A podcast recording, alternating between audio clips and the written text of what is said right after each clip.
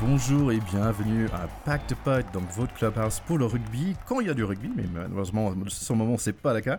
Alors moi, c'est TK et Terry Kaufman. Je suis l'américain de notre petit bande d'amis qui sont réunis par le rugby. Je suis très content d'être là avec deux grands gars. Numéro 1, c'est, plutôt numéro 4, on va dire, c'est Charlie Bayer.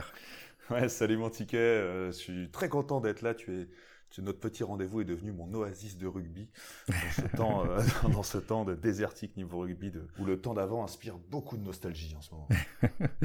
tu parlais de oasis, alors notre deuxième palmier, c'est Théodore de Saint-Rémy. Eh oui, salut les gars du haut de mon palmier, je vous, je vous embrasse également de loin, mais c'est vrai qu'on est, on est hyper frustrés pour le rugby, on n'a plus que YouTube, euh, France 2, ils vont s'y mettre, j'ai l'impression, ils vont nous passer un ou deux matchs et le pack de potes. Alors on, on s'en contente et on est super content. En parlant de cela, on est content d'être là et on fait un petit coucou à Alban rapidement. Coucou Alban. Coucou Alban. Donc les garçons, on est là, on a bonne nouvelle, on a une date de fin de ce Covid. Euh, mauvaise nouvelle, on n'a pas encore date de début pour le rugby. On a quelques scénarios. Théo, est-ce que tu peux nous parler un peu plus? Oui, alors j'ai l'impression que le, village gaulois, tout le monde s'est un peu calmé. Le, poissonnier, le poissonnier et le forgeron ont sorti, euh, enfin, ont rangé leurs outils préférés. On arrête de se taper sur la, sur, sur, la terrine bêtement. Euh, il semblerait qu'il y ait deux scénarios. Donc un scénario euh, qui euh, fasse une petite phase de fin de championnat et puis phase finale avec sûrement peut-être des demi-finales, une finale, deuxième quinzaine de juillet, et un scénario qui semble avoir plutôt la préférence de tout le monde autour de la mi-août, fin août, qui permettrait d'enchaîner directement avec le championnat suivant. Donc peut-être que effectivement, ça nous donnerait euh, la parenthèse Covid et puis euh, on aurait un, mois d'août avec du rugby qui recommence gentiment, puis recommencerait par la finale au lieu de match de lancement. Moi, je trouve que ce serait assez sympa. Ça reste à écrire. Euh, mais moi, quand les gens commencent à être d'accord entre eux, je suis plus content. Donc j'ai l'impression que c'est vers ça qu'on s'oriente. Et donc, est-ce que ça veut dire que toi aussi, Charlie, tu serais content que le Stade français euh, reste toujours ou est-ce qu'ils vont peut-être partir? sauvé. Euh, Je pense que non, je pense que le Stade français va rester. Je pense, je pense que on parle plus de de, de façon de régler la, la fin, de, de, façon de désigner un champion que de façon de, de désigner des descentes. Hein. Oui, euh, ça c'est acté qu'il n'y en aura pas. C'est voilà. Euh, par contre euh, c'est vrai qu'on avait parlé un peu dans les épisodes précédents qu'on a tous envie de retrouver cette fête de, fin d'année. Je pense que ces phases finales, c'est vraiment des beaux moments pour le rugby, ça rassemble énormément. Si en effet ça arrive euh, en préambule du championnat suivant de la saison prochaine, euh, ce serait une belle vitrine d'entrée, ce serait un, beau produit d'appel, quoi, comme euh, disent les comme disent la next generation. mais il y a quand même des, petits soucis que ça sous-entend. Alors pour les joueurs, j'avais entendu une interview d'un joueur qui sur, le fait de faire l'option euh, avancée de, fin de championnat, euh, qui avait peur un peu d'un sujet qu'on avait évoqué de après deux mois d'interruption de, sport, comment comment vont se remettre les corps, est-ce qu'il ne faut pas une préparation? Donc par rapport au, physique des joueurs, on penserait ce serait plutôt mieux d'arriver vers un vers une phase finale comme tu disais début août quoi. Pour mais ça ça posera un autre problème, c'est qu'il y a tous les joueurs qui sont en transfert, enfin qui se, qui font leur prépa physique avec un nouveau club, qui vont, qui vont, enfin qui font leur, leur prépa, leur pré-saison avec un nouveau club, ça va être un peu compliqué de les priver de phase finale avec un club. Euh, j'avais pas, pensé à ça et c'est vrai que c'est particulièrement compliqué pour eux. Ouais. Mm. C'est parce que c'est dur de priver un joueur de phase finale, mais c'est aussi dur de priver un club d'un joueur phare pour un début de championnat. Donc c'est un peu compliqué, mais je pense que comme tu disais Théo, il y, a des consensus qui commencent à arriver. C'est la fin du, euh, du il est pas frais mon poisson, du, de, de la bagarre du village. Et, euh, et, je pense que tout le monde va, va raisonnablement euh, essayer de ramasser égaux et, et, problématiques en essayant de se tourner vers un, vers un projet commun. Mais mais il y a quand même des petits problèmes pour les joueurs, pour le coup, que ça soulève. Quoi. C'est pas économique, c'est vraiment de, de l'intérêt des joueurs et de leur santé et ou de leur de leur trajectoire sportive. Quoi. En continuant cette discussion des joueurs, si le Champions Cup il va aussi euh, on va dire, finir leur saison, ça va être un peu compliqué parce que des grands groupes ou des grands clubs ils vont vont être très très mhm. fatigués et très blessés aussi peut-être. Ouais, je pense que la Champions Cup c'est mort là. Ouais, je, pense aussi que c'est mort parce que très blessé, et encore une fois, je reviens à cette problématique du mois d'août, mais très, très blessé, très changé, et très remanié aussi. Euh, parce que ces, ces grands clubs d'Europe, c'est des clubs qui ont des, roulements. Et euh, est-ce que finir une saison avec une, équipe euh, changée, avec des recrues entre-temps ou des joueurs qui ont disparu, c'est encore sportif? Est-ce que c'est encore équitable?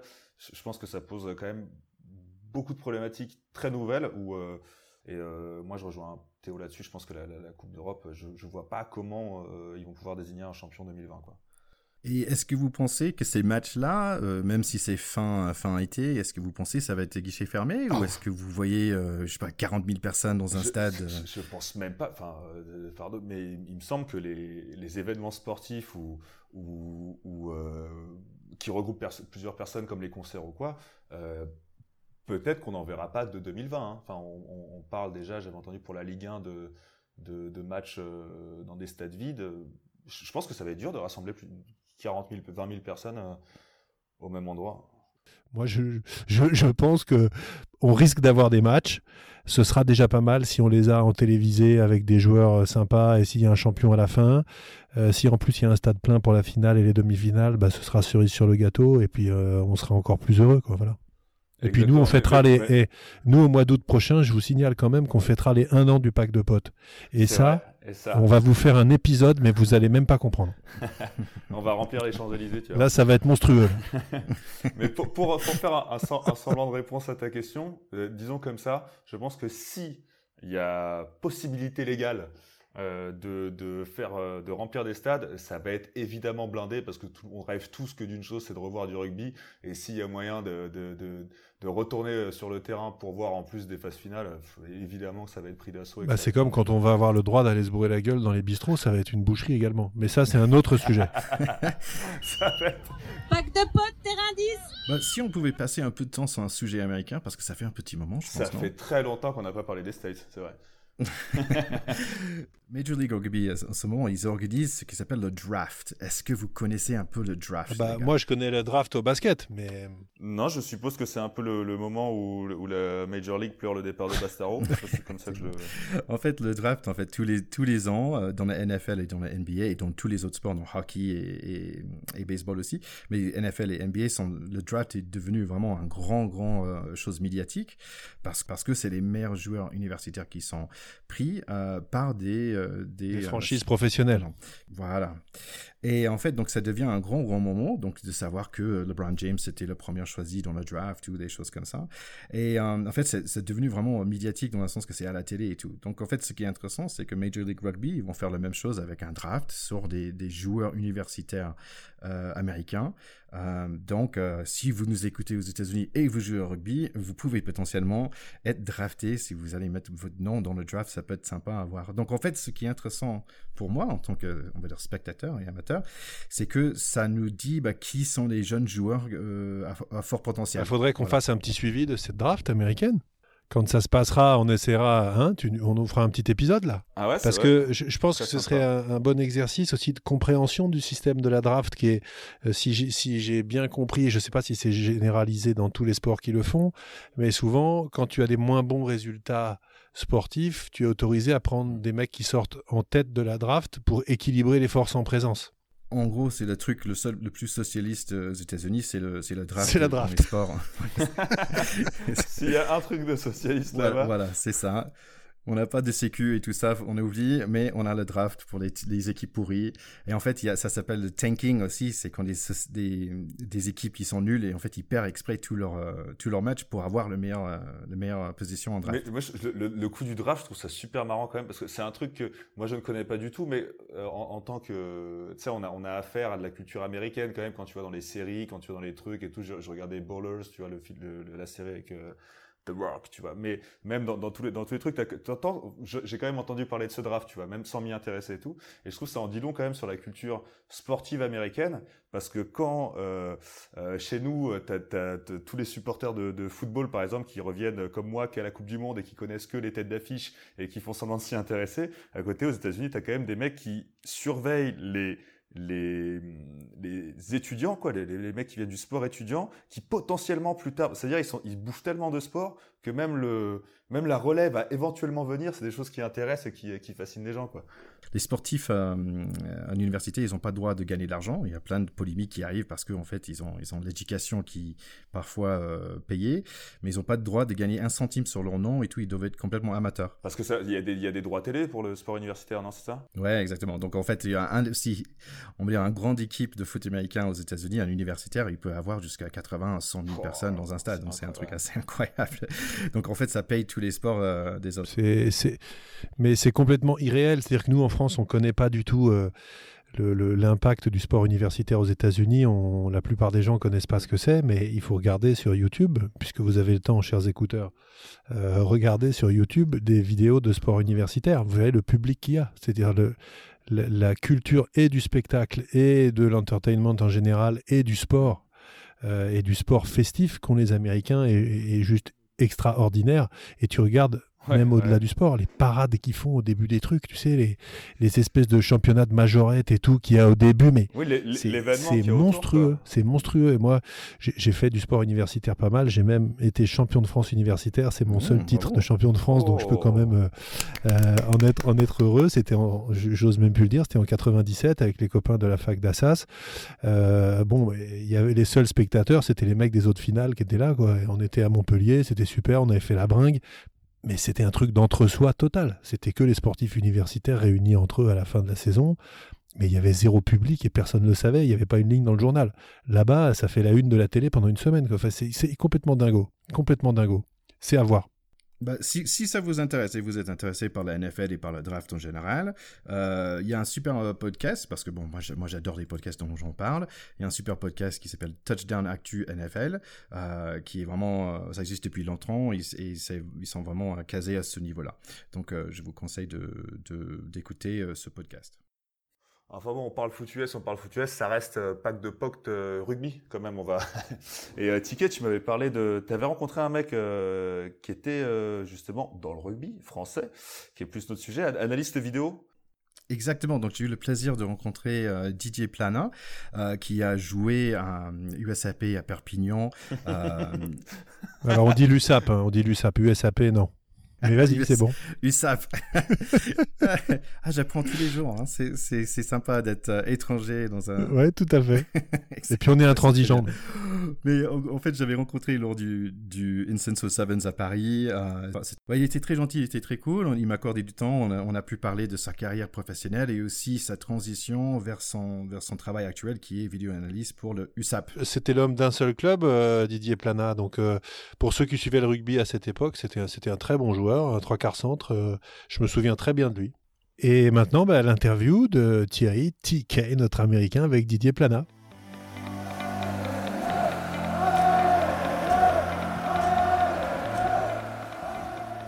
Je suis très content d'être là avec euh, Didier Plana, qui était anciennement un centre à USAP, euh, notamment dans la finale de 98, mais aussi en tant que staff en 2009. Et aujourd'hui, tu es analyste vidéo. Oui, c'est ça, exactement. Et toujours à, toujours à l'USAP. D'accord. Et c'est ton club euh, depuis toujours, tout au début? Oui, moi, je suis, je suis quelqu'un du siècle dernier, hein, donc comme on en verra peu maintenant.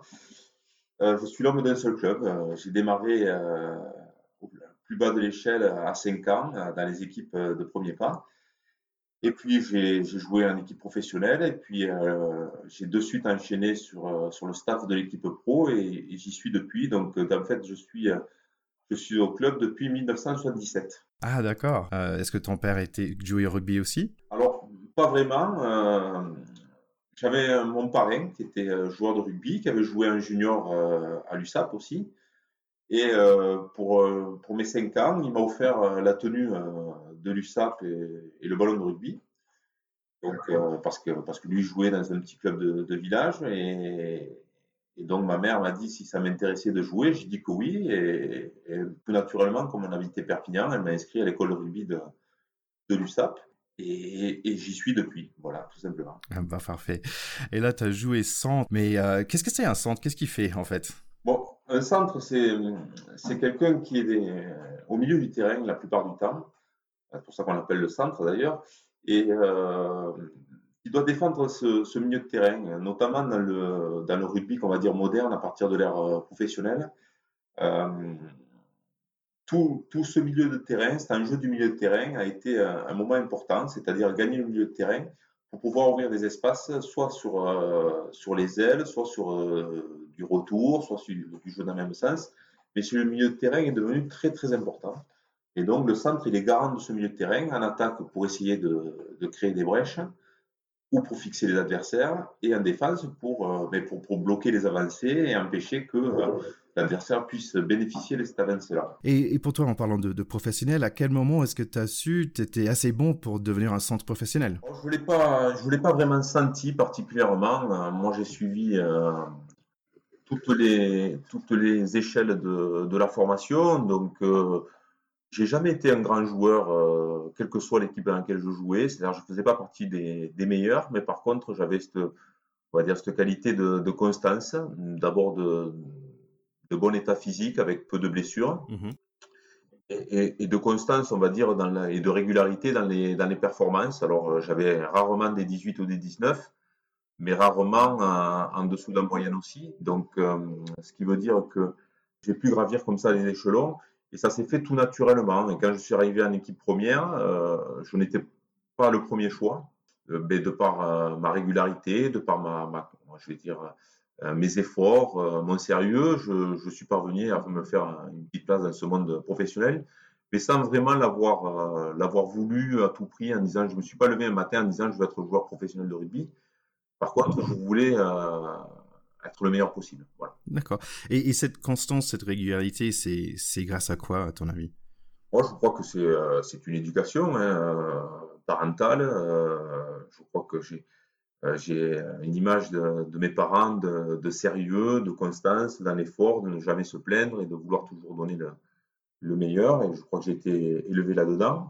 Et puis, c'est tout au, long de, mon parcours des rencontres d'entraîneurs, d'éducateurs, d'autres joueurs euh, plus talentueux, mais, aussi sérieux, euh, euh, qui ont fait que j'ai pu me nourrir de tout ça et, avancer. Ouais.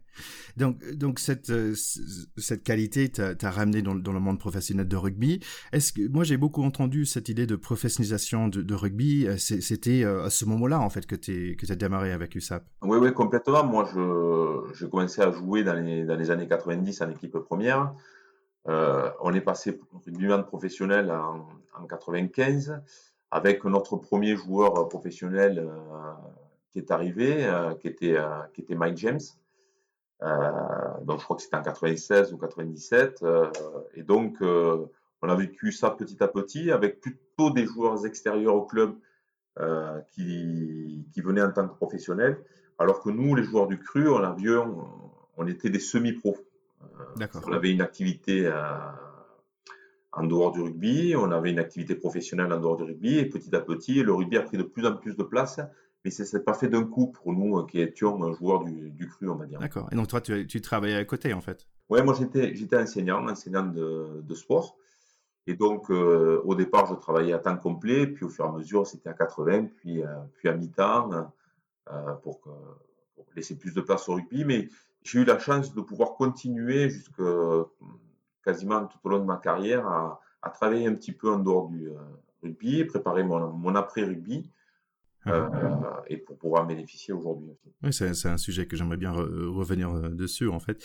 Mais si on parlait encore de cette partie de professionnel, quand même, tu as, pu disputer le final au top 14 en 98. Est-ce que tu peux me décrire, s'il te plaît, cette équipe? Alors, en 98, c'était vraiment une équipe alors on va dire que c'était une équipe de copains, comme ça se dit beaucoup, parce que les équipes qui arrivent au bout, euh, euh, ils ont réussi à créer quelque chose à un moment donné, euh, c'est évident. Là, c'est, je vais dire, c'est encore plus vrai parce que dans cette équipe-là, il y avait 60-70% de, de, joueurs qui, qui, avaient joué ensemble au niveau des juniors, et donc qui avaient, qui avaient connu quelque chose en tant que jeunes. Et euh, elle avait été renforcée par quelques jeunes joueurs euh, professionnels, mais qui étaient dans cet état d'esprit-là et qui nous ont tiré, euh, qui nous ont tiré vers, vers le haut aussi. Donc, donc c'était une vraie, une vraie épopée dans laquelle un tourbillon dans laquelle on, s'est retrouvé sans vraiment pouvoir la, gérer. C'est pour ça qu'après même elle a été un, peu difficile à, à digérer au final parce que hum, elle correspondait à une attente, on va dire locale, qui était de plus de, de plus de 50 ans, puisqu'il n'avait pas eu de titre euh, depuis 1955. Et on était la première équipe qui, euh, qui redonnait un petit peu d'espoir aux supporters de notre club. Et donc, on s'est retrouvé dans un tourbillon euh, incroyable en un mois, une folie, une folie générale. Et c'était une, une, merveille à, à vivre. Oui, j'entends le sourire. Ça devrait être. Euh, bah, j'ai vu les images du, final. Euh, c'était plein à craquer en fait, Stade de France. Oui, oui. Puis, et puis à, cette époque-là, il y avait, je crois, 60 000 spectateurs qui étaient de notre côté. Ça n'a pas suffi pour qu'on gagne la finale parce que je pense qu'on est arrivé au bout du rouleau tellement on, on venait de loin. Nous, petite équipe, qui avions, je vais dire, peu d'internationaux, peu de références, mais qui, étaient, étions des vrais, combattants. Et donc, euh, euh, on est arrivé un petit peu euh, au bout de nous-mêmes dans cette finale, mais c'était, c'était incroyable. incroyable. Donc vous, vous avez malheureusement perdu contre Stade français, mais petite question perso, on va dire, est-ce que tu gardes un, don contre eux? Contre Stade français, ah, je ne vais pas dire qu'une dent contre eux, mais enfin, ça a été, ça a été dur à vivre pendant des années. Ouais. j'ai pas mal d'amis au Stade français, encore aujourd'hui l'analyste vidéo, puisqu'on échange beaucoup. Et, mais les anciens joueurs, oui, ça a été, ça a été difficile à digérer, il faut le dire. Est-ce que pour Perpignan, est-ce qu'il y a une équipe euh, où il y a un derby qui existe ou... Alors oui, il y a, des derbys. Euh, ils se sont un peu euh, déplacés sur la Pro D2, puisque aujourd'hui on est, en Pro D2, mais les derbys contre Narbonne et Béziers ont toujours animé nos équipes de, jeunes comme de, équipes nos équipes premières. Et c'est vrai que ces derniers temps, on s'est un peu croisé, puis retrouvé en Pro D2.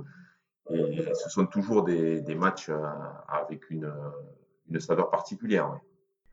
Oui, c'est toujours la proximité, en fait, des derbys. Oui, tout à fait, tout à fait. Et puis, il y a une histoire, c'est-à-dire que quand on est jeune, euh, de par les regroupements géographiques, euh, on joue mille fois contre Narbonne et contre Béziers. Donc, euh, donc, quand on avance, on retrouve un petit peu les mêmes joueurs, les mêmes oppositions, les mêmes les mêmes, on va dire, divergences, euh, les mêmes confrontations. Donc, euh, ça se retrouve après dans les équipes premières. Pour revenir sur cette idée d'un défaite un peu difficile à digérer, on a un peu la même chose aux États-Unis dans le Super Bowl. En fait, les gens qui perdent en fait le Super Bowl, ils ont difficulté l'année après à, surmonter le, coup.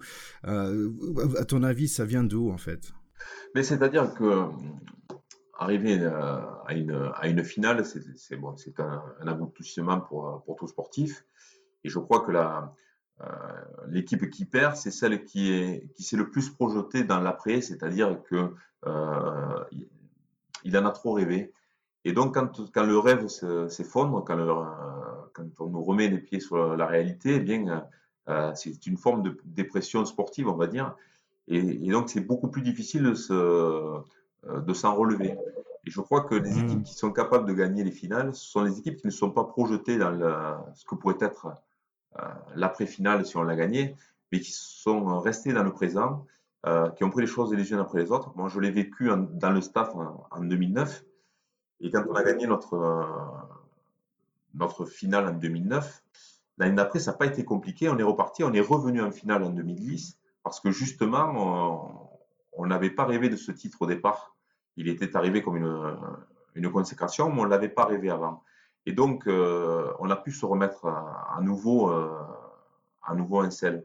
Et par contre, en 2010, quand on a à nouveau perdu une, finale, je crois qu'on s'était projeté sur, un doublé. Donc, euh, même si on, on essayait d'apprendre nos erreurs, on, en commet d'autres. Et donc, je, crois que c'est ça. C'est une vraie dépression sportive que de perdre une finale.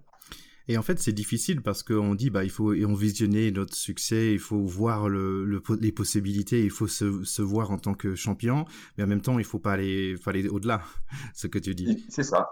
En fait, il faut se concentrer sur euh, se voir être champion, se projeter, c'est se, projeter sur euh, qu'est-ce que l'on va mettre en place pour, euh, pour être champion. Et je crois que c'est ça surtout. Mais pas qu'est-ce qu'il va se passer si on est champion. Et euh, se projeter en, tant que, que vainqueur, c'est un petit peu comme le, euh, le skieur, le descendeur qui, qui va faire de l'imagerie mentale sur, euh, sur son parcours exactement, et, se dire je vais faire telle chose, telle chose, telle chose, je vais avoir tel appui, je vais m'engager à tel moment pour pouvoir être le meilleur possible. Mais, euh, mais il visionnera pas euh, la montée sur marche euh, avec la médaille. D'accord. Donc en, gros, c'est de planifier les choses sans forcément imaginer la fête. Oui, je, crois. Je crois. ok, ok, super intéressant. J'avais juste une question rapidement sur sur le Heineken Cup parce que tu as quand même joué en Coupe d'Europe de rugby, donc ça t'a permis de, de voyager un peu à l'international? Oui, tout à fait. Ouais, j'ai joué la American Cup. J'ai eu la chance de faire une tournée aussi avec, euh, avec l'équipe de France en Argentine, euh, Nouvelle-Zélande et Fidji. Donc, euh, j'ai ah un peu voyagé grâce au rugby. Ouais. Ah, t'étais sur l'équipe de France aussi? Mais l'année après la finale, en 98, j'ai fait, la, fait la tournée avec l'équipe de France. Ah, super. Ça devrait être une expérience formidable. Ah oui, surtout que c'était la première fois que, que l'équipe de France faisait en fait le tour du monde, puisqu'on a démarré en Argentine. Et on est passé par l'autre côté par, pour aller euh, en Nouvelle-Zélande et aux îles Fidji. Et donc, euh, on a fait un tour du monde euh, en trois semaines, presque quatre, à l'époque où les, les, tournées étaient plus, plus longues, on va dire. Et donc, et puis c'était c'était particulier parce qu'en 98, si tu te souviens bien, quand nous sommes partis en tournée, il y avait le, la Coupe du Monde de foot oui. qui avait lieu en France. Et en fait, nous avons vu la Coupe du Monde de, de foot en France, mais depuis le monde. Euh, on est juste, euh, on est juste rentré pour euh, pour le quart de finale contre contre l'Uruguay. Non, l'Uruguay c'était la demi-finale, la, huitième de finale. En fait, on est revenu pour le pour le quart de finale. Ok. Et ça devrait. ma, question là-dedans, en fait, c'est pour l'équipe de parce que bon, je connaissais pas la rugby à ce moment-là, et, donc au niveau de résultats pour avec l'équipe de France, c'était comment? Eh bien, on avait gagné tous nos matchs en Argentine et au Fidji. on avait fait une, une assez belle tournée en termes de résultats. Euh, l'équipe argentine n'était pas la même qu'aujourd'hui. Euh, les Fidjiens étaient toujours les mêmes. Mais euh, on, avait, on avait gagné tous nos matchs, oui. D'accord, ok, ok. juste dernière question sur ce sujet-là, c'était, j'étais curieux par rapport à ton meilleur souvenir, on va dire, d'une équipe étrangère, un club ou international, ou, un stade mythique pour pour toi, hein, quelque chose qui t'a fait, waouh, je suis, je suis, comment on dit aux États-Unis, I'm no longer in Kansas. Ouais, alors Quelque chose qui t'a fait marquer. Moi, moi euh, de par le monde, il y, a, il y, a, deux choses qui m'ont marqué. C'est, je vais dire, c'est deux choses euh, complètement opposées. Euh, d'abord, c'est d'avoir joué euh, dans le stade du Munster. Et euh, ça, c'était quelque chose de, de, très particulier. Et je crois que ça, ça marque tous les joueurs de rugby qui ont, qui ont joué dans ce stade-là, de par la ferveur, de par l'ambiance, tout ce qui se passe avant et après match. c'est un énorme stade, mais euh, malgré tout à taille humaine, euh, très coloré. Euh, et donc ça, c'est vraiment une expérience incroyable. Et la deuxième chose, c'est un, un tout petit stade au Fidji. En fait, on a joué contre ce qu'on appelle les Warriors du Pacifique, c'est-à-dire c'est une, une, sélection avec les meilleurs Fidjiens, Tongiens et Samoa. Et on a joué sur un petit stade à, Suva, je crois que c'était aux, îles Fidji. Euh, quasiment pas d'herbe, euh, une petite tribune de, de, 2000 personnes, des arbres autour du stade. C'était l'équipe de France et il y avait des gens euh, euh qui étaient dans les arbres partout autour. C'était incroyable. Et moi, je me souviens pendant l'échauffement d'avoir vu un bus impérial, donc à, deux étages, qui avait traversé le terrain pour amener des spectateurs de l'autre côté du terrain. Il était passé au milieu du terrain. Bon, voilà, ça c'était quelque chose d'incroyable. On s'était changé dans des tribunes, euh, sous les tribunes, dans des vestiaires en terre battue. Et, et voilà, ça c'était euh, incroyable. Incroyable. c'est superbe cette histoire. J'avais une question que je voulais toujours euh, poser à un athlète professionnel. Est-ce que tu te souviens bien de, tes matchs? Moi, j'ai toujours joué du sport, bien sûr, à bon petit niveau, mais j'ai aucun souvenir d'un match que j'ai joué. Mais est-ce que toi, tu gardes des, souvenirs euh, de, des matchs en petit ben, Très peu. Je suis, je suis, je suis pas très bon là-dedans. Non, j'ai pas de, j'ai pas de souvenirs particuliers. Alors peut-être, bien sûr, un ou deux des, des matchs euh, à un jeu, des des demi-finales, des quarts de finale. Euh, oui, j'ai quelques brides comme ça, mais je suis très mauvais euh, sur euh, les résultats, très mauvais sur les matchs que j'ai joués. Et, et, pas très bon sur tous les joueurs avec qui j'ai joué non plus. Donc, non, je suis pas, je suis pas très bon là-dedans. Ok, donc je suis pas toute seule alors. non, c'est ça. Donc après, t'as arrêté, t'avais quel âge en fait? Alors en fait, j'ai arrêté assez tôt, j'avais 30 ans. Ben, tout simplement parce que ben, le rugby se professionnalisait de, plus en plus. Euh, de par ma, ma formation de professeur d'éducation physique, je m'intéressais beaucoup à la préparation physique parce que j'avais fait aussi des études dans ce sens-là. Moi, j'étais un des premiers euh, joueurs à me préparer physiquement euh, avant le rugby professionnel dans les années 90. Euh, je faisais ça avec euh, un de mes meilleurs amis, Emile Ntamak, et, Et on ne jouait pas dans le, même, club, bien sûr, mais l'été, on, passait deux mois ensemble à se, préparer alors que ça n'existait pas dans les clubs. Et donc, je m'étais toujours intéressé à ça. Et donc, euh, donc ça, c'était la première des choses. Euh, quand j'ai commencé à avoir 30 ans, donc euh, c'était en 2002, où là, le, rugby se professionnalisait. On mettait de plus en plus de moyens sur la préparation physique. Mais les préparateurs physiques, c'était des gens qui nous arrivaient de l'athlétisme, qui nous arrivaient des sports de combat mmh et qui n'avaient pas vécu, hein, je veux dire, en leur, leur corps, dans leur trip, les, les rugby. Et je trouvais que c'était quelque chose qui manquait. Donc moi, je m'intéressais fort à, à ça. Et puis l'année de mes 30 ans, euh, ben, je, c'était pas une bonne année pour moi au niveau rugbystique. Je baissais de niveau et euh, le rugby professionnel faisait que si j'avais voulu continuer à essayer de, relancer ma carrière, il fallait que je quitte mon club. Et bien plutôt que de quitter mon club, j'ai choisi de, de, ne pas le quitter, de ne pas partir dans un autre club. J'avais d'autres sollicitations euh, pour me relancer et puis j'ai préféré me proposer dans le staff pour apporter ma pierre à l'édifice en tant que préparateur physique.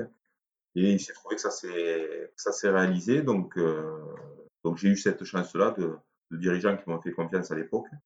Et donc, j'ai pu continuer à vivre dans mon club parce que je ne me voyais pas, ne voyais pas aller ailleurs et euh, en ayant d'autres, fonctions.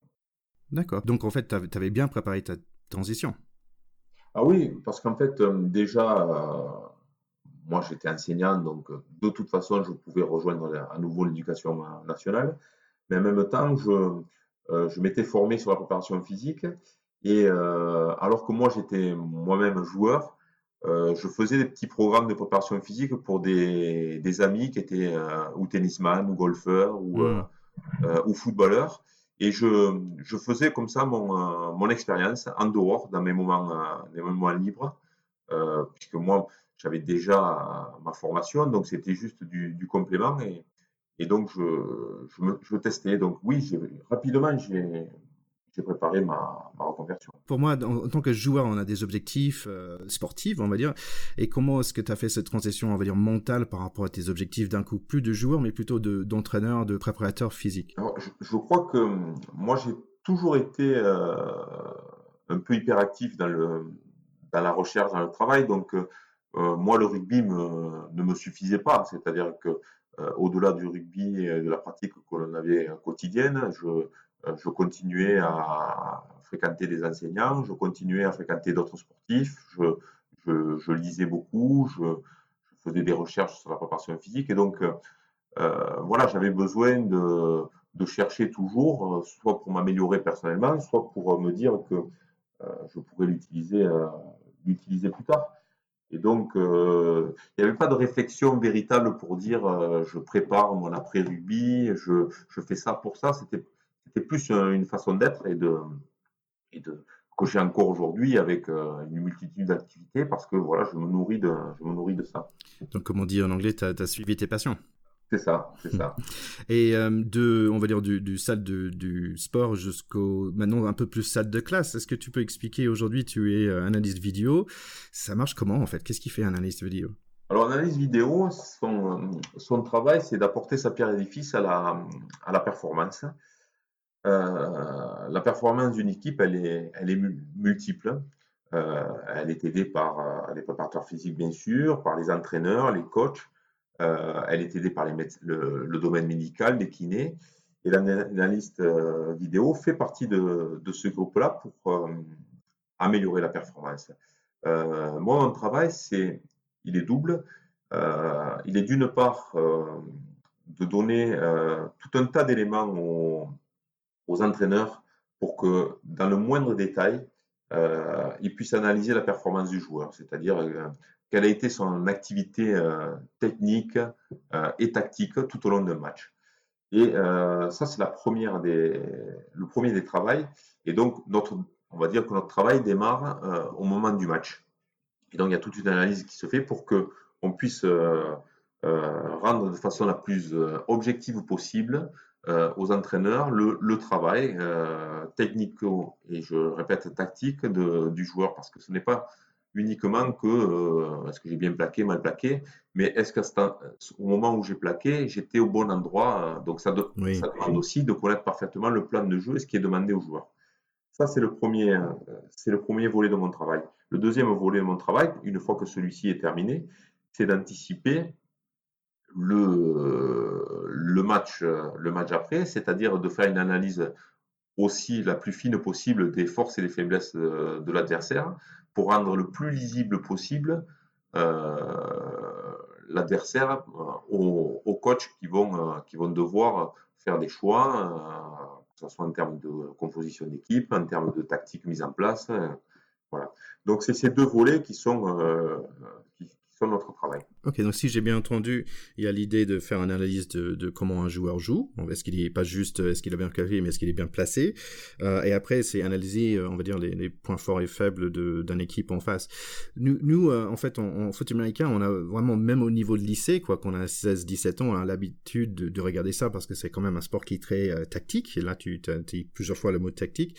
Est-ce a des joueurs de rugby, des jeunes joueurs, est-ce qu'ils ont l'habitude de faire ça? Oui, maintenant, euh, euh, on va dire, euh, les, équipes de 16-17 ans, on commence à leur montrer de la vidéo, on commence à leur décortiquer des matchs, décortiquer leurs performances individuelles, leurs performances collectives, et ils sont rapidement dans le bain. Donc aujourd'hui, les joueurs sont, sont happés par ça, et je vais dire qu'ils passent plus de temps en dehors du terrain euh, que sur ou en tout cas au moins autant de temps en dehors du terrain à se préparer que sur le terrain lui-même. C'est-à-dire que toute la partie euh, analyse vidéo, toute la partie euh, réflexion, toute la partie prévention des risques, tout ça, ça leur prend 50% de leur temps de, de joueur professionnel. contrairement à ce que les gens pensent, tout ne se joue pas sur le terrain en termes d'entraînement, d'opposition, de, de, musculation il y a beaucoup de temps qui est passé sur, euh, sur, euh, sur, euh, sur l'environnement. Et donc, la vidéo prend une part importante ce temps-là. Et, dans la NFL, dans le foot américain, on a des playbooks, donc ça veut dire des grosses livres avec tous les, jeux tactiques. Et en rugby, j'imagine qu'on a la même chose.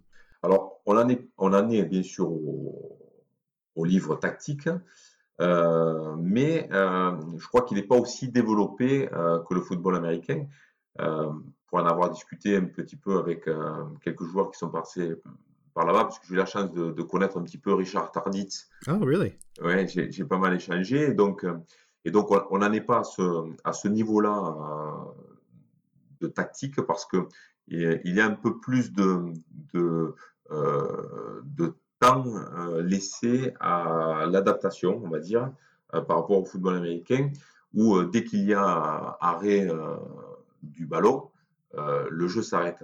Nous, quand, le, quand le, ballon est arrêté, le jeu ne s'arrête pas. C'est en fait, le jeu s'arrête quand il y a une faute ou quand le ballon sort de, de l'espace.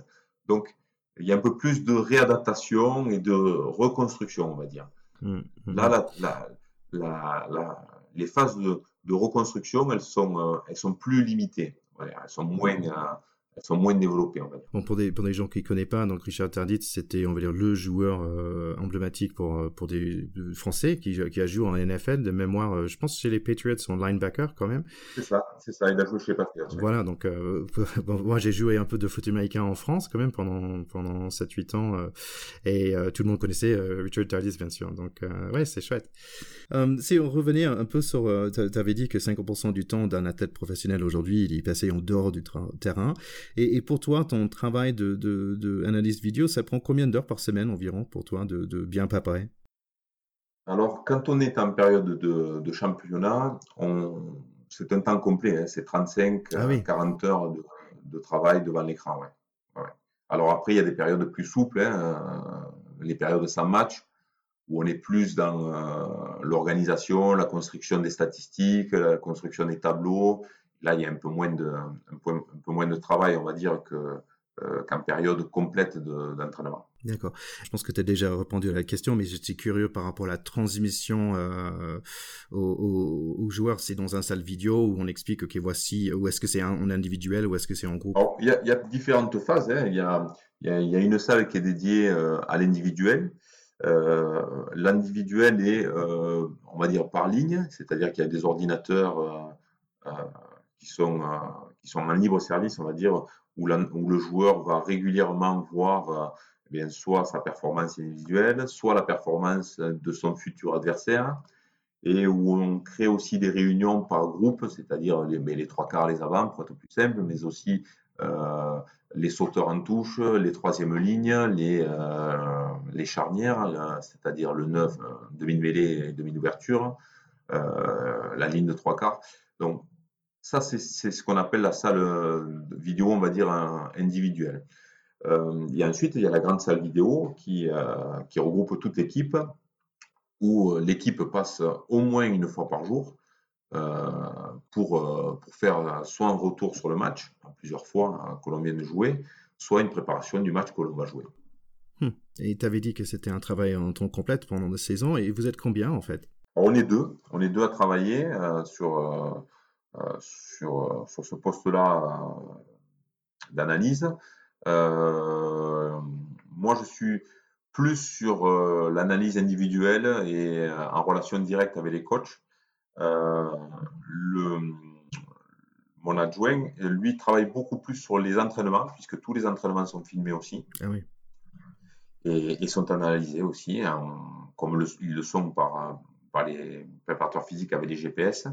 Et donc, tout ce que que font les joueurs, que ce soit l'entraînement sur le terrain ou, ou, euh, ou pendant les matchs, euh, est analysé euh, par l'image et par la statistique. Il me semble que tu m'as dit avant que dans une, équipe top 14 aujourd'hui, ils sont beaucoup plus. Oui, il y a des staffs où ils sont 5-6 analystes vidéo. Alors, ben, comme pour tout, on, peut pousser l'analyse vidéo dans ses moindres détails. ce sont les Anglais hein, qui, sont, qui, sont, des fervents de, euh, ces analyses-là, euh, comme tu l'as dit, euh, aux États-Unis. donc, on peut pousser très très loin l'analyse. Après, moi, ce que je prône aussi, c'est que je ne veux pas donner des chiffres pour donner des chiffres.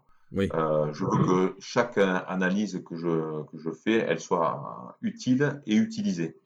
Et donc, je, je, pense qu'on peut faire le tri dans tout ce que l'on donne. Euh, à un coach parce que euh, lui doit gérer euh, toute autre chose. Il doit gérer l'aspect humain et qui est le plus dur à gérer, je trouve, dans une équipe. Donc, euh, l'abondé de, chiffres, pour moi, c'est aussi un petit peu dangereux aussi. Il faut savoir faire le tri. Et donc, je pense que être deux, voire, trois dans un staff pour pouvoir analyser au mieux, il me semble que c'est suffisant. On peut pousser très loin et on peut être dit sur une analyse d'équipe parce que on peut mettre euh, comme on fait des entraîneurs avec un, entraîneur de la touche, un entraîneur du, euh, un entraîneur de, de la mêlée, un entraîneur du, euh, de la défense, un entraîneur de l'attaque, un manager. On peut multiplier les staffs. La difficulté pour moi, c'est que dans un staff, la moindre parcelle de euh, d'erreur euh, peut être euh, néfaste pour toute une équipe. Donc plus on multiplie les, euh, les possibilités, on va dire, de, de contradiction, les possibilités de, de manque d'union, peut être défavorable à l'équipe. Donc il faut trouver le bon équilibre entre un staff suffisamment complet pour, pour avoir une analyse suffisamment fine et pertinente, mais en même temps qu'il ne soit pas trop euh, élargi pour euh, limiter le nombre de, de possibilités de, de mauvaise direction, on va dire. Hum, hum. Trop d'informations, trop d'informations en fait.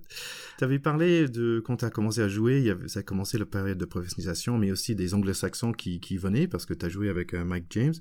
Et, mais aujourd'hui, quand je regarde euh, en, pro des deux, euh, l'USAP, vous avez en fait, c'est assez international en fait maintenant. Ah oui, oui, maintenant c'est un rugby qui est devenu complètement international, c'est-à-dire que le jeune joueur qui, qui a 12-13 ans, euh, c'est qu'aujourd'hui, s'il veut jouer en équipe professionnelle de son club, il va être euh, en concurrence avec le monde entier, euh, ce qui n'était pas notre cas. Et donc, c'est la difficulté. Alors, le système des GIF, donc des joueurs français, a mis un petit peu une limite à tout ça. Et je crois aussi que c'est une bonne chose pour, notamment pour l'équipe, l'équipe nationale. Mais c'est une réalité, oui. les joueurs du monde entier viennent jouer en France et à tous les niveaux. Oui, et donc, comme s'il y a des, des, Anglais, des Sudaf, euh, des Georgiens et tout ça, dont, euh, comment, tu, comment tu transmets l'information? C'est passe par l'anglais ou ils parlent français eux? Alors, on essaie de, de, de faire passer l'information en français le plus possible, donc ils prennent des cours de, des cours de français, mais euh, on a des, un staff complet qui est, alors je ne vais pas dire bilingue, mais enfin qui a pas mal de notions d'anglais, et donc effectivement, on quand il y a une difficulté de compréhension, euh, on passe aussi par la langue, la langue anglaise. D'accord, parce que dans la staff, vous avez des anglophones aussi, de mémoire. oui, tout à fait. Perry Freshwater, qui est néo-zélandais euh, de souche et qui, a joué pour l'Angleterre. Donc, euh, oui, oui. Et, vous êtes combien en staff chez vous? Alors, je crois qu'hier, on a fait une réunion, on était une quinzaine. Voilà, donc. et, et, quand je dis une quinzaine, euh, je ne vais pas compter ce qui travaille autour de l'équipe, comme euh, la, personne du matériel, la personne euh, qui s'occupe du linge. Donc oui, oui, on est presque, on est au moins une quinzaine. D'accord. Et, parlez-moi un petit peu de, de USAP aujourd'hui. Comment ça se passe avec Covid et tout? Vous, vous êtes où en fait? Alors chacun est chez soi. Euh, c'est pas facile à vivre pour les pour les joueurs qui qui sont des hyperactifs de, de l'entraînement. Hein. C'est-à-dire qu'aujourd'hui, quand on est joueur professionnel, euh, une journée sans entraînement, pour, euh, pour lui, euh, c'est une journée perdue. Et donc, c'est assez difficile pour eux. les préparateurs physiques ont, trouvé un système, je trouve, assez intéressant, c'est-à-dire au-delà des programmes d'entretien que l'on leur donne, régulièrement, ils mettent des, challenges aux joueurs, c'est-à-dire que un exercice à faire, mettons, en, en 10 minutes euh, le plus possible, ou alors euh, faire 500 burpees euh, le moins de temps possible. Et ces petits challenges euh, permettent de donner une émulation de compétition qu'ils n'ont pas. parce que pour eux, chaque jour, en dehors du Covid, c'était une, c'est une compétition. Quand on va à l'entraînement, c'est une compétition. Quand on, quand on joue les matchs, bien sûr, c'est une compétition. Et donc, je crois que c'était le côté compétitif qui leur manquait le plus. Et les préparateurs physiques, ils mettent en place ce, ce système-là, je trouve que c'est pas mal. 500 burpees sur le carrelage dans la cuisine, ça peut faire mal quand même. Ça peut faire, ça peut faire mal, oui, oui. Donc aujourd'hui, euh, en tant qu'analyste vidéo, est-ce que ça vous tente d'aller de, d'aller vers le coaching ou? Alors, pas vraiment. Euh, le coaching, euh, euh, c'est un vrai engagement qui est difficile dans le monde, dans le monde professionnel actuel parce que on est, on est jugé sur du subjectif, je trouve, alors que mon travail à moi aujourd'hui, il est, il est objectif. C'est-à-dire euh, où je fais bien mon travail, où je le fais mal, mais il, y a une, une, part objective de mon travail. Et euh, aujourd'hui, euh, j'aime cette objectivité-là. Voilà, c'est-à-dire que je mmh. suis passé par la, période de, de rugby en pro où il y a le subjectif rentre beaucoup en jeu, la préparation physique aussi. Et euh, la stabilité que m'apporte mon travail aujourd'hui sur l'objectivité euh, de ce que je peux transmettre à l'équipe, euh, c'est un confort, je vais dire, psychologique, d'équilibre familial aussi, qui fait que je, je pense que j'aurais du mal à, à, à, passer du côté de coach. D'autant que la, transmission, le, le, travail avec les autres, je l'ai aussi dans mon, dans mon travail de professeur de PS. Et donc, je ne suis pas dans cette euh, dimension-là. D'accord. Si on, parlait un peu de, de, rugby en général, parce que nous on s'est rencontrés lors du Extenso Sevens à Paris, euh, qu'est-ce, qu'est-ce que tu as pensé de cet événement, le, premier euh, tournoi de Sevens en club? Alors je trouvais que c'était, c'était exceptionnel. Franchement, je trouvais que c'était une belle réussite. Euh, pour tous, euh, pour, le, pour les spectateurs, pour les joueurs, pour, euh, pour le rugby. Je pense que c'était une vraie, une vraie belle réussite. alors tout était combiné. il y avait des joueurs qui avaient joué le jeu, des équipes qui avaient joué le jeu. Il y avait un stade bon, qui, est, très particulier, mais qui est propice à ça, c'est-à-dire avec de la vitesse pour le, synthétique, qui n'est pas soumis au problème d'intempéries puisqu'il est couvert et avec euh, la possibilité à tous les, spectateurs de faire un petit peu comme dans les, stades américains, je vais dire, de venir voir le spectacle, puis en sortir, partager un moment avec euh, des amis en dehors euh, dans les coulisses, puis revenir à nouveau à sa place. chose qu'on n'a pas dans le rugby, parce que dans le rugby, ça dure une heure et demie. on est assis cramponné à son siège. Et là, sur une journée, j'ai trouvé ça très, très, très, très sympa. Et puis, moi, ça m'a permis de voir beaucoup d'anciens joueurs aussi que je n'avais pas revus, qui avaient soit qui accompagnaient les équipes, soit qui venaient pour le spectacle, soit qui avaient leurs enfants qui jouaient comme, comme moi. Et donc, c'était un vrai, un, vrai bon moment pour moi. J'ai trouvé ça très, très chouette et j'espère que ça va être renouvelé. Alors, le Covid repousse un peu tout. Euh, il met des barrières à tout aujourd'hui, mais j'espère que c'est une expérience qui va, qui va se renouveler et, même qu'ils vont trouver leur créneau pour pouvoir le faire euh, peut-être un, peu plus, euh, pouvoir le développer à, de plus bas étages, on va dire, la Pro D2, la fédérale, le monde le monde des jeunes aussi. Oui, donc c'est vrai que tu étais là pour voir ton fils. Oui, tout à fait. Et lui aussi, il a un bon souvenir de, cette occasion? Alors lui, c'était une vraie belle expérience aussi, puisque lui, joue à, l'USAP. Et, donc l'USAP ne faisait pas partie de, ce tournoi-là, mais euh, les clubs avaient la, possibilité de, faire venir, euh, pour compléter leur effectif, des jeunes joueurs. Et donc c'était euh, l'AS Montferrand qui avait euh, fait venir mon fils avec deux de ses copains des espoirs. Et donc, ben voilà, ils ont vécu un, rêve éveillé. Ils ont vécu trois jours à Montferrand dans le secteur professionnel d'entraînement pour se préparer à ce tournoi. Et puis, ils sont montés à Paris, ils ont joué dans cette arena. Donc, ils ont vécu un rêve, un rêve éveillé. Donc, oui, c'était une chouette expérience pour eux aussi. Donc en espérant que le, le Savins en club, ça, ça, ça continue. Euh, alors euh, nous, on aime bien parler de rugby féminin aussi euh, ici à Pacte Pot.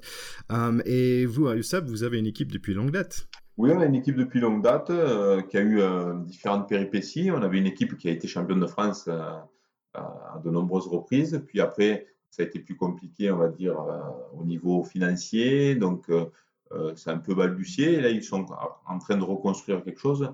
Mais il y a toujours eu euh, un accueil euh, des filles dans notre club. Alors, de part, euh, quand dans les écoles de rugby, il y avait beaucoup de filles qui venaient jouer. moi, j'ai joué très souvent avec ou contre des filles.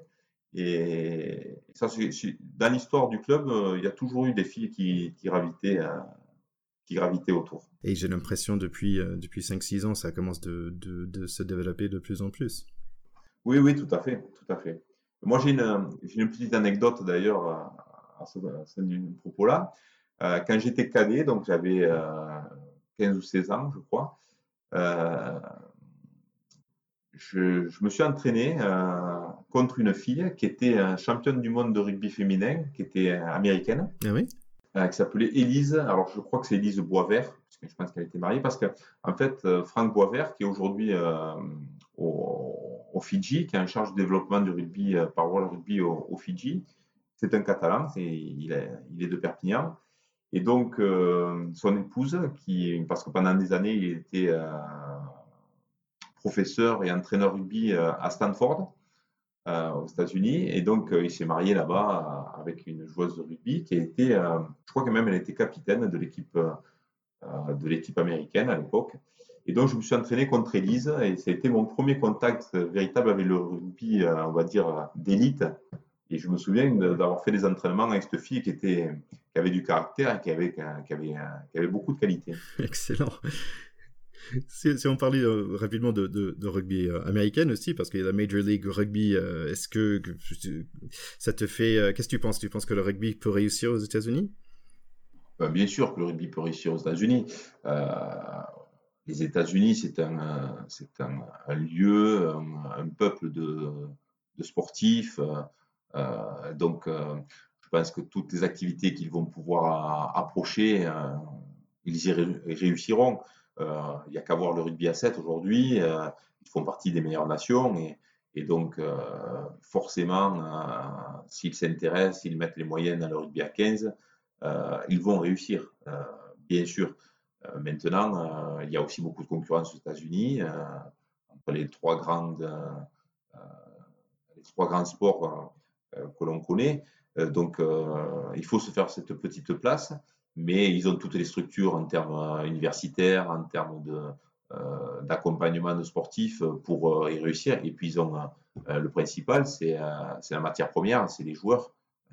Ils ont, ils ont un, terreau, on va dire, de, de possibilités en termes de qualité physique, mmh. qui est énorme. Il n'y a pas de raison qu'il n'y arrive pas. Ouais, euh, déjà, c'est tous les joueurs qui jouent au niveau universitaire de foot américain qui ne va pas en NFL se transformer en rugbyman, ça, ça serait pas mal. Ça. Donc, et, pour finir un peu sur, sur euh, ton avis sur cette équipe de France qui, qui nous a fait rêver à Pack de Potes, et toi, qu'est-ce que tu as vu, euh, qu'est-ce que as vu en tant qu'analyste vidéo? Moi, j'ai vu des, des, vraies évolutions d'état d'esprit. Euh, ça, c'est une première des choses. le grand coup de balai qu'il y a eu pour laisser la place à des jeunes qui, euh, qui sont une vraie génération de, très bons joueurs. Il faut réaliser ça. Donc euh, aujourd'hui, euh, la vraie force du, staff, ça a été de s'appuyer sur ces joueurs-là, qui ont un vrai potentiel, des vraies qualités de niveau mondial. Et donc, la vraie évolution, elle est là, dans la, dans qualité du joueur choisi et la possibilité de le laisser s'exprimer à ce niveau-là, malgré toutes leurs imperfections.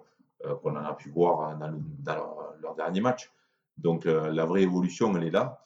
Euh, je crois qu'on doit travailler avec ce groupe de joueurs-là, mais qu'il y a encore beaucoup de choses à, faire parce que c'est une histoire qui est, très courte. notre, notre championnat notre, fait que il n'y a pas une unité de, formation, il n'y a pas une unité, on va dire, tactique ou, technico-tactique.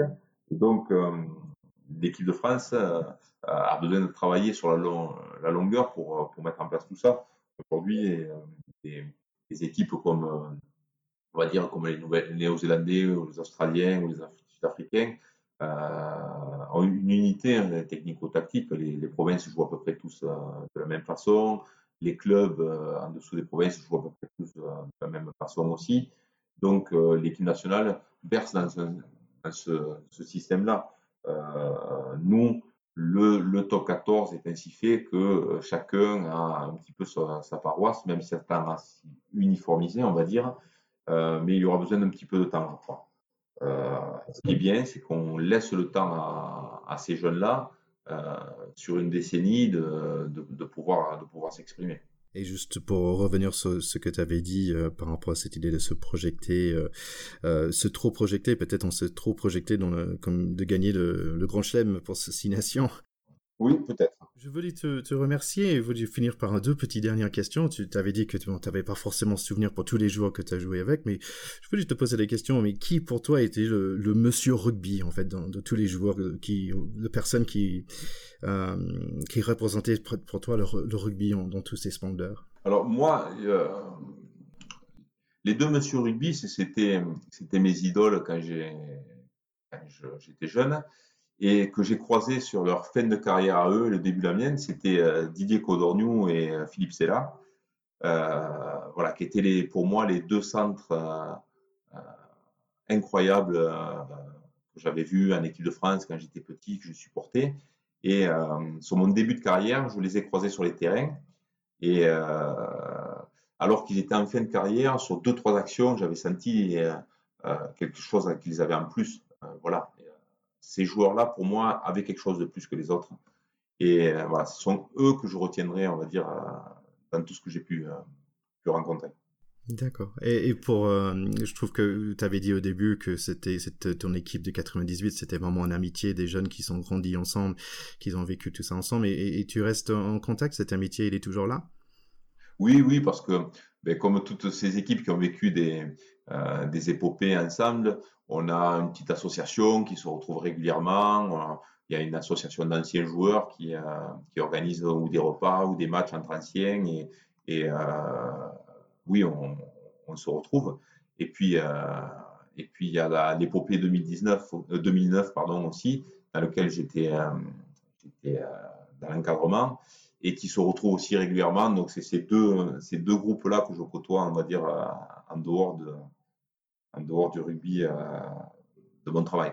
Est-ce que tu as d'autres choses à ajouter Alors, euh, je crois que le, la situation actuelle fait que euh, on entend un peu tout et n'importe quoi sur le rugby, et je suis un peu, un peu désolé que, alors que l'on avait trouvé une équipe de France qui mettait tout le monde d'accord ou une vraie énergie derrière cette équipe de France, je crois qu'il faut qu'il y ait une vraie énergie aussi au niveau des, clubs pour trouver la meilleure façon de sortir de ce, confinement sans qu'il y ait des,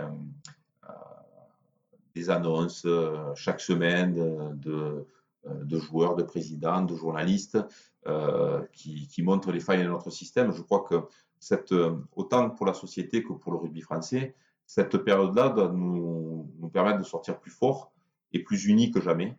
Et voilà, moi, si j'avais quelque chose à transmettre, c'est qu'il faut qu'on sorte de cette période-là plus fort et plus unis que jamais. Euh, le monde médical nous montre, nous montre la voie et il faut que nous, dans le rugby, on soit, soit capable de suivre cette voie aussi. Donc, merci Didier, merci beaucoup. J'ai beaucoup appris aujourd'hui. J'apprécie vraiment le temps que tu as passé et, euh, et je te souhaite bon, bon confinement hein, déjà. Merci beaucoup. Et puis, c'était un réel plaisir de, de partager avec, euh, avec toi ce moment. Et puis, j'espère que, que tu n'hésiteras pas à me recontacter et puis euh, qu'on échange à nouveau. Oui, parfait. Merci Didier. Ouais, super interview. Bah écoute, merci beaucoup Thierry, vraiment, c'était top. Bah écoute, c'était une super occasion pour moi. C'était mon premier entretien de, euh, de, ce, de, ce, type. Euh, Didier était vraiment formidable et, je le remercie vivement. Quand tu dis, quand tu dis premier entretien, tu veux dire qu'il y en aura d'autres? On espère. Euh, oui, mais c'est secret pour l'instant. Oh, oh. Tu voulais faire un petit correction euh, Oui, j'ai eu, eu, des retours et, euh, et je m'étais moi-même euh, fait la réflexion en écoutant notre épisode sur, sur le 15 de France. Euh, on a adoré faire cet épisode et je pense que beaucoup, beaucoup ont bien aimé. On a eu des retours très sympas. Le 15 des bouchées de Charlie a beaucoup plu. mais moi, j'ai été un petit peu euh, choqué par mon propre propos. Quand j'ai parlé de, Marc Cécilion, qui était un grand joueur sur le terrain, j'ai dit que c'était son destin qui avait été euh, tragique euh, lorsqu'il avait assassiné son épouse. évidemment, c'est pas son destin qui était tragique, c'est surtout le destin de son épouse. Donc c'était un peu indélicat de le présenter comme ça. je voudrais pas que ce soit mal compris. Et c'est vrai que ça soulignait aussi peut-être les limites euh, du sport en général, du rugby en particulier, sur euh, la brutalité à l'extérieur du terrain. Euh, je pense que c'est ce drame, qui est celui bien sûr de cette femme assassinée, c'est le drame de, toutes les femmes battues et je voilà, je voudrais être parfaitement clair là-dessus. donc c'est avant tout à son épouse qu'on pense, même si on a aimé voir jouer cet homme-là. Donc merci Théo. Euh, moi j'ai fait un petit erreur mais c'est moins grave. En fait j'avais dit pour Serge Batson c'était The Nigerian Nightmare, euh, mais en fait il est de Cameroun. The Nigerian Nightmare en fait c'était un jour de foot américain qui s'appelle Christian Okoye et donc j'ai un peu mélangé les deux. Excusez-moi. C'est deux sports très proches donc euh, je comprends.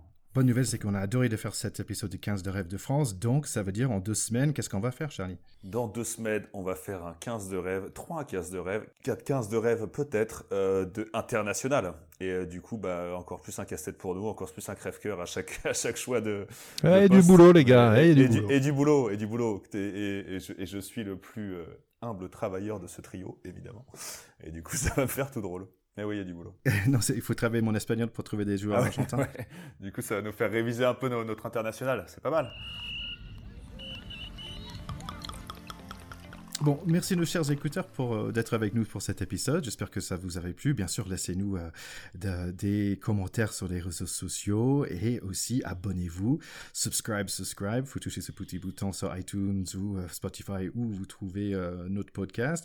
Merci d'être là avec nous. Ouais, merci les copains. Merci de nous suivre un peu. On, garde le lien, on garde le lien avec le rugby ensemble, même si on n'en voit plus beaucoup. On garde, on garde notre passion commune un peu intact. On, fait, euh, on, laisse les flammes euh, chaudes ensemble. Et n'hésitez pas, nous, ça nous fait beaucoup de bien aussi d'avoir de vos retours euh, sur, les, sur les réseaux sociaux. On est très content d'avoir vos avis sur nos avis, les petits retours sur, sur nos 15, notre, 15 de, notre 15 idéal passé et notre 15 international à venir. On est très content d'avoir vos avis. Ouais, merci à tous. bon, bon confinement. Soyez prudents, restez cool. Et faites-vous aussi votre petit 15 international. Vous, vous viendrez commenter le nôtre, on espère beaucoup. Bye bye. Bye, ciao les gars. Et sortez couverts.